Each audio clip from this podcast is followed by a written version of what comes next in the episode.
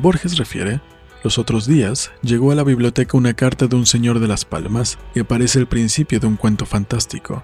Venía con un libro y nos pedía cortésmente que lo hiciéramos llegar al escritor argentino Ricardo Guirales, cuya dirección el remitente decía ignorar. ¿Cuándo murió Guiraldes? Creo en el 27. ¿El señor de las Palmas también está muerto? ¿O está en un mundo en el que Guirales vive? ¿Y qué nos pasa a nosotros?